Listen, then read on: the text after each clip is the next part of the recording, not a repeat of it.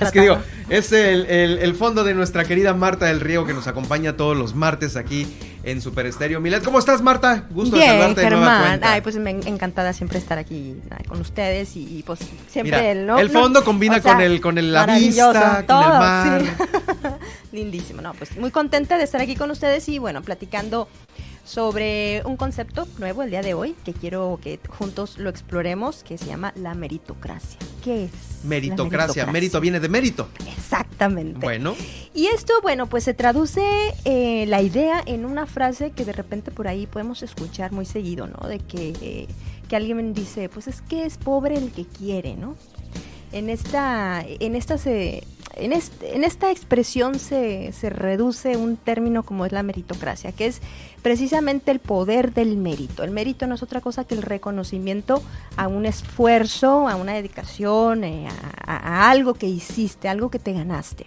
Y la meritocracia tiene precisamente la idea de que todas las personas, todas, de manera universal, indiscriminadamente, tienen la posibilidad de lograr lo que deseen siempre y cuando se esfuercen, siempre y cuando tengan inteligencia, siempre y cuando tengan el talento, pero sobre todo que se esfuercen. Entonces, es como, le échale ganas. Y si no le echaste ganas, por eso no conseguiste lo que, lo que aspirabas y demás. Entonces, esa es la meritocracia. Sin embargo, yo los invito a reflexionar qué tan real es esto, ¿no? Eh, si el echarle ¿Qué tan ganas. efectivo, ¿no? ¿Qué tan efectivo y qué tan real es el hecho de que de que uno logra el éxito únicamente esforzándose. Y aquí entra otro concepto también, que es el éxito. El éxito en esta sociedad, como estamos armados, en este, eh, este sistema económico y demás, el éxito se interpreta básicamente como la capacidad que tiene uno de tener bienes o de tener dinero o de tener movilidad. Yo lo conecto mucho esto con el capitalismo que es obviamente la idea eh, central, la idea del, central éxito. del éxito es el capitalismo, como tú dijiste al principio, es, es pobre el que quiere, ¿no? en un mundo capitalista, pues si tú le echas ganas y haces tu negocio, si vas subiendo tú solito, tienes la, la posibilidad de subir sin que en un sistema contrario tipo socialismo eh, te estén diciendo, pues tú nada más te mereces dos botes de leche o una, una educación en tal escuela y vas a ser eh, una educación técnica y no un licenciado, por así decirlo, ¿no? Que, que, te ponen las cosas de lo que debes de hacer tú, lo cual para muchos, pues suena, eh, pues algo bueno, ¿no? Estar en el, dentro del capitalismo, ¿no? Eh, sí, pero es algo bueno. Eh, sí, camarada. Eh, Pero, pero te voy a decir otra cosa. camarada, camarada Marta, por favor. Estar en el capitalismo es maravilloso para quienes están en una clase media alta y de ahí para arriba. Sí, es maravilloso. Obviamente, no todos quisiéramos este sistema siempre y cuando estuviéramos en esa posición, en esa plataforma. Pero ya deja de ser lindo el panorama hacia abajo. Sí, claro. Entonces, acá es donde... Creo, que es algo natural, ¿eh? ¿A qué te refieres con O sea, que obviamente sí, eh, que finalmente lo, eh, eh, estás en una clase social eh, baja dentro del capitalismo, vas a difícilmente acceder a estos beneficios. Así es. ¿Y por qué? A ver, como, como decíamos, ¿no? El éxito, como tú dices, dentro de lo que el capitalismo nos ha vendido y que nosotros hemos comprado y asumido como que eso es, el éxito es eso, tener dinero, tener la posibilidad de, de viajar y todo lo que te da el dinero, ¿no? El estatus, el poder, etcétera, etcétera. El estudio. El estudio, ¿no? Aunque también ahí hay una falacia y ahorita la vamos a, la vamos a, a ver. El, la cuestión es que dentro, cuando, cuando estamos inmersos en, esta meritocracia que también te ha vendido el capitalismo, diciéndote que la verdad es que el que es exitoso es el que se esfuerza, y en eso, y entonces en, eso la gente piensa que esforzarse es el camino y deja de cuestionar el sistema capitalista y se cuestiona a sí mismo porque no alcanza ese éxito que el capitalismo te vende, se, hay algo que se pasa, se pasa desapercibido. desapercibido y, muy inteligentemente, muy tramposamente, que son los privilegios estructurales. Pero ¿qué son los privilegios estructurales? Un privilegio es una ventaja que tú tienes y que no te la ganaste por un esfuerzo, sino por una circunstancia. Y estructural se dice porque esta forma, es, forma parte de una sociedad que está organizada de cierta manera en el que personas que nacen con ciertas condiciones tienen una ventaja. Pongo un ejemplo. Bueno, traducción. Un privilegio estructural es una ventaja que la sociedad te asigna o te da de una manera casi casi arbitraria. Una ventaja, por ejemplo, en esta sociedad como estamos armados es ser hombre, Así es, señores. Los hombres tienen más posibilidades de poder tener mejores oportunidades de trabajo, sobre todo si es de raza blanca, si no es indígena, si es, si tienen una, una clase socioeconómica alta, si es heterosexual, y estas son, por ejemplo, condiciones que favorecen que dentro de la sociedad, si tú naces con estas características, eso se dice que tú tienes ventajas o privilegios estructurales. Entonces, no es lo mismo, vamos a suponer que la vida o el éxito es una carrera, ¿no? Es una carrera de mil metros. La meta se llama éxito. Y el punto cero es el punto de arranque. el, el hombre, con estas ventajas, arranca en el metro, en el 500. Mientras que quienes no tienen estas características, vamos a suponer, por ejemplo, una mujer indígena, homosexual, clase en pobreza extrema, arranca en el cero. Y entonces el hombre con estos privilegios, no el hombre, bueno, la persona con estos privilegios estructurales arranca en el 500. ¿Quién va a llegar primero al éxito? ¿Quién va a tener posibilidades de llegar al éxito? Pues precisamente las personas que arrancan desde el 500 pueden llegar a completar la carrera así. A eso me refiero yo a, como a, a estas ventajas, exactamente. Es como en una baraja, ¿no? Cuando te toca una buena mano de cartas, pues tienes más probabilidades de ganar. Y al que le tocó las pésimas condiciones de la carta, pues va, seguramente va a perder. Entonces la meritocracia no te habla de eso. La meritocracia te dice, no, no, tú esfuérzate ya.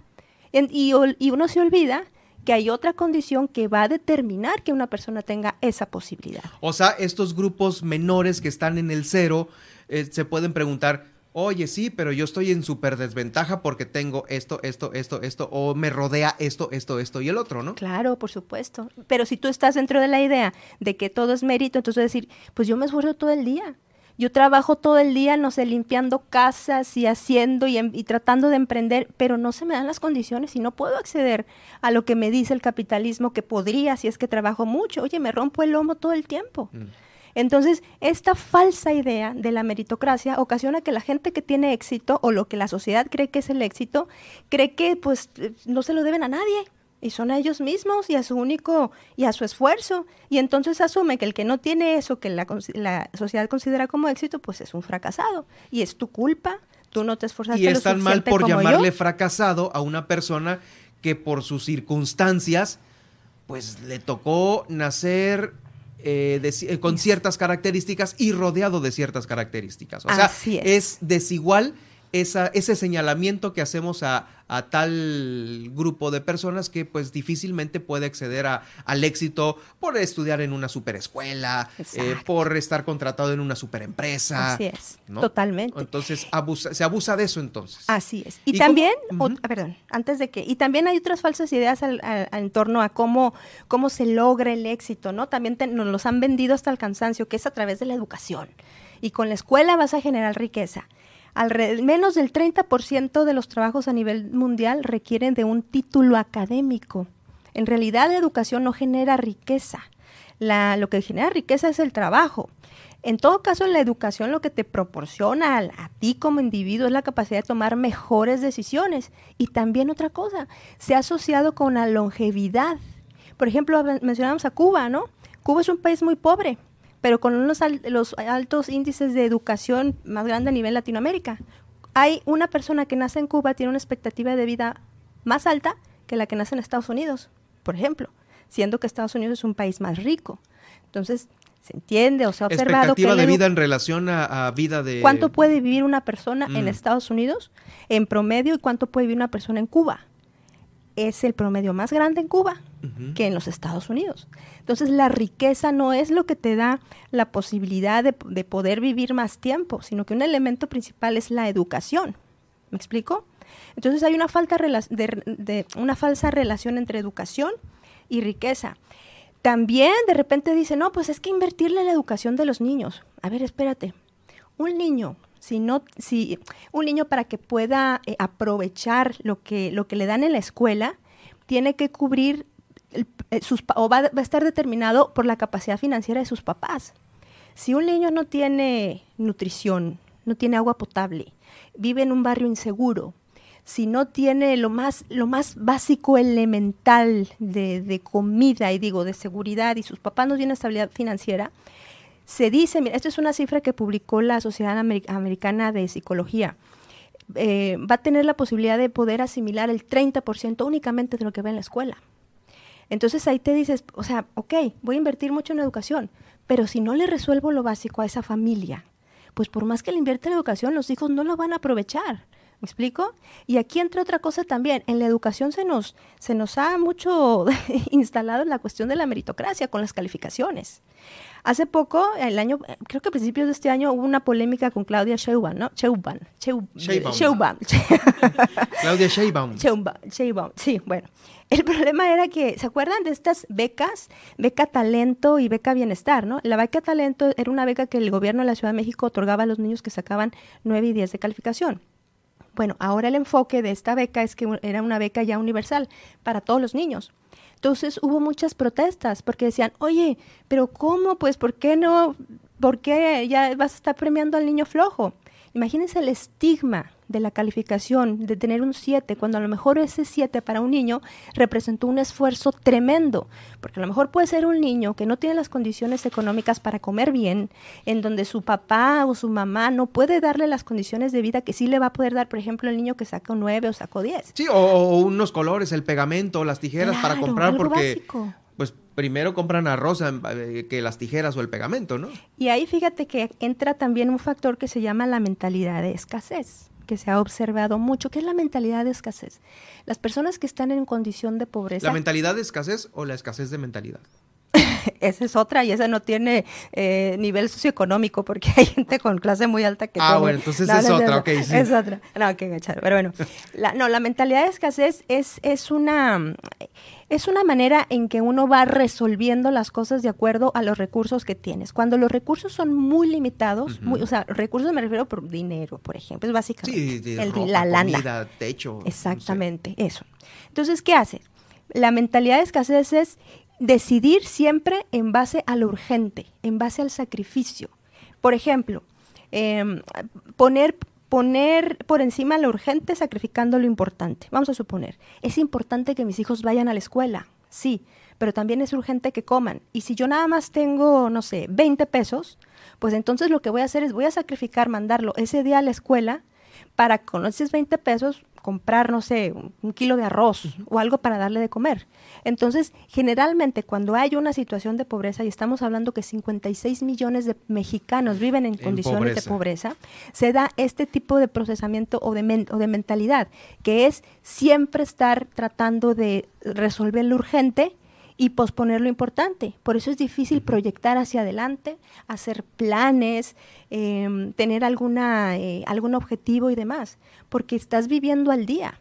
Estás poniéndole atención a lo urgente. A lo urgente. Y sobre todo también, hay, digámoslo, las condiciones laborales son pésimas en nuestro país. Uno acepta los trabajos porque no hay de más y acepta sueldos bajos porque no tienes de otra. Entonces viene alguien y me dice, ¿sabes qué? Pues tú eres pobre porque quieres o porque no te esfuerzas. Pues evidente es una, evidentemente es una persona que no está consciente de sus privilegios estructurales, es decir, de las ventajas que ha tenido. ¿no? El pez es el último que se da cuenta que vive en el mar, como dicen. ¿Qué tal, eh? Sí, definitivamente, pero ¿cómo podemos cambiar esta percepción o cómo podemos eh, eh, contribuir? Lo que el capitalismo nos ha dejado, querido camaradas, camaradas que nos escuchan, es esta idea individual, es dejar de pensar en sentido de comunidad, de poder, de, de entender también que, por ejemplo, a ver, nosotros le damos más valores eh, o más valor a cosas que tienen que ver con, por ejemplo, a ver, yo te digo, ¿cuánto gana Messi? ¿Cuánto ganó Messi por el pase que hizo al, al este al París Saint Germain hace poco, no? Bueno, pues uno de los, de los pases más, ¿no? Que pasó del Barcelona al Saint Germain. Bueno, fue uno de los más multimillonarios, ¿no? De dólares, ok. Yo te pregunto, ¿cuánto gana un maestro rural en la Sierra Tarahumara que se chuta kilómetros y kilómetros para poder llegar a un lugar donde no tiene las condiciones y donde él está tratando de, trabajar y sacar adelante una comunidad. ¿Ganará lo mismo que Messi? No, no, definitivo, pero... ¿Trabaja más que Messi? Sí, el cuate seguramente trabaja más. Pues estos son dos tipos de esfuerzos distintos. pero ¿cuál está más valorado? El de Messi. Pues porque tiene los reflectores, ¿no? Sí, pero ¿por qué le damos más valor al trabajo de Messi que al del profesor que vive o, que trata de sacar adelante una comunidad tarahumara, por ejemplo, con la educación? Porque es arbitrario. ¿Me explico? O sea, ¿quién merece más dinero? Es algo que totalmente arbitrario, porque Messi forma parte de un sistema de entretenimiento que, que, beneficia a un grupo pequeño de empresarios y de cosas, etcétera, etcétera, porque este sistema está diseñado para que el que tenga más gane todavía más y el que tenga menos no tenga la posibilidad de ganar más. ¿Me explico? Pero tú como ser humano te puedes mover, ¿no? Tienes eh, obviamente eh, la capacidad de, de tratar de moverte y de solucionarlo, ¿no? O, de si, o, si tu, tu, personalidad, tu estilo de vida, porque pues me ha tocado también que mucha gente, eh, por más cosas en bandeja de plata que le puedan poner, no, están a gustos y contentos viviendo en su lugar, en su ciudad, y, y, pues ahí han encontrado la felicidad, ¿no? Claro, a, eso es lo que voy, mira. El, el, sentido que cada una, que cada persona le damos a lo que significa el éxito o la felicidad. O sea, no eres un fracasado porque, porque vives en la Sierra Tarahumara y batallas mucho. No eres un fracasado. Lo que pasa es que en esta sociedad el capitalismo nos ha convencido de que uno vale lo que produce. Entonces, si produces lana, vales más. Pero si tú eres inteligente, vas a poder valorar a las personas de otra manera. Así es. Y sobre todo a lo mejor Messi es una increíble persona, no sé, en lo interior, y pues bueno, pues gana su lana. Pero es un ser humano eh, que, lo podemos, tampoco lo vamos a, crucificar porque está ganando los millones. No, no, no, por supuesto que no. Al igual que tampoco podemos eh, encasillar a una persona de, escasos recursos como, como fracasado, tampoco lo podemos hacer. Exactamente, exactamente. Estoy totalmente de acuerdo contigo. O sea, no se trata de decirle a Messi que ya no gane, ¿no? O que ya no, no, gane, pues hay que, aprovechar su talento. Pero lo que pasa es que yo lo estoy, lo uso como un ejemplo de, de cómo la sociedad recompensa a ciertas características que o reconoce o recono y recompensa económicamente porque también, sí, ¿no? Pues porque tiene ciertas cualidades y ciertas características que, que son valoradas y que son redituables. Ahora, tú decías, bueno, ¿cómo, cómo se remonta esto? Primero, las, las, soluciones hay que verlas en conjunto, hay que hacerlo en comunidad, entender que la meritocracia es como nos aleja del sentido de comunidad, porque la meritocracia es, es el éxito es de uno solo y, y, se olvida de que detrás de tu éxito estuvo el esfuerzo de tus papás de generaciones atrás que lucharon para que tú tuvieras una casa, para que tuvieras educación. Sí, de tus de tu equipo de trabajo también. De tu equipo de trabajo. Que, ese es a veces el que no es reconocido. Así es. Entonces yo creo que para empezar, si nos empezamos a concebir como una comunidad en el que nos podemos apoyar unos a otros, quienes tenemos privilegios estructurales y quienes hemos, eh, hemos hecho uso de estos privilegios y aprovechado estos privilegios, nos tendríamos que tener la conciencia de poder retribuir a la sociedad de alguna manera o a nuestra comunidad de alguna manera. Entonces, si podemos entender esto, eso va a ser un gran cambio. Otro cambio importante, entender que la dignificación del trabajo no debe estar dado por la por el tipo de trabajo que se hace, sino cómo ese trabajo va a aportar a la comunidad. Por ejemplo, el trabajo de un barrentero, el trabajo de la gente de servicios públicos es fundamental, es indispensable. Sin embargo, en este capitalismo donde se hacen como que hay hay trabajo de primera, segunda y tercera Como categoría. Como que no volteo a ver el que está limpiando la banqueta, porque, Sí, claro, porque la dignificación del trabajo se asume ahora también con otros criterios, cuando en el pasado se asumía como que el, el, trabajo valía por el deber cumplido y por lo que impactaba y aportaba a la comunidad. Y ahora no, ahora el trabajo vale por lo que produce económicamente. Y esa es una distorsión, una distorsión que nos aleja de este sentido de comunidad. Sí, de hecho, pues tú sabes que hay muchos mercados mm, eh, internacionales de primer mundo que se han quedado sin trabajadores primarios. Exacto. O sea, ya no hay quien quiere ser jornalero, ya no hay, y, casualmente no sé cuánto, eh, cuántas empresas eh, estén eh, medidas como, híjoles, pues aquí el que va a estar bien pagado es el cuate que va a estar ahí en el sol cortando los tomates, ¿no? Creo que hay muy pocas empresas que reconocen eso, que ya casi no hay, sea, ya, sí, estamos metidos en la idea de que, no, no seas jornalero como tu padre, mejor vete a, estudiar a la gran ciudad. Y sí, se van a estudiar a la gran ciudad y pues bueno, a lo mejor son algunas, eh, alguna persona de escritorio y hasta ahí, ¿no? Pero resulta que el mundo se está quedando sin, sin esos jornaleros que ahorita son una joya. Eh, porque, pues, eh, como lo decíamos, ¿no? Este, había un ejemplo por ahí de que eh, pues si se queda Estados Unidos sin los mexicanos, ¿qué van a hacer? Los mexicanos que, la, que limpian este, los edificios, que, que, que van a, los grandes campos de, de, de cultivo, ¿no? Pues no hay que es una, es una la riqueza concentrada en la cúspide de la pirámide, que estamos hablando del menos del 1% de la población mundial, y entre más abajo, las, las, individuos que están más abajo en la base de la pirámide son los que ganan menos y son los sectores primarios. Yo creo que las cosas, pues sí, definitivamente se encuentran de esa manera, pero obviamente el hacer conciencia en nosotros mismos como seres humanos, es decir, a ver, aquí hay que reconocer... Eh, un trabajo tan especializado como el que programa en Silicon Valley, como la persona artesana que con un pincel te pinta un plato de, de no sé, de, de, cerámica, una cosa así, ¿no? Porque pues no es una máquina, es un ser humano que lo está haciendo casi como si fuera una máquina, ¿no? Así es. Y eso es lo que se tiene que revalorar en estos días. Y claro, si lo revaloras y te das cuenta de ello, tú como persona vas a ser un mejor ser humano. Yo creo que esa es la mejor conclusión que esa no puede haber, ¿no? tal cual. Muchísimas gracias, Marta, por, por, por esta importante eh, eh, pues, eh, abierta de ojos, Perspectiva, digamos, perspectiva, ¿no? Perspectiva. Esas ideas que andan circulando. No caiga usted en la meritocracia, voltea a los lados y. Pues, Pensemos en términos de comunidad. Así no de individualidad. Y de dejar un buen sabor de boca al que está a un lado de usted, que pues a veces no lo ve tanto, no lo ve tan seguido. Gracias, Marta. Nos escuchamos, nos vemos, nos, nos escuchamos el próximo martes. Gracias a usted.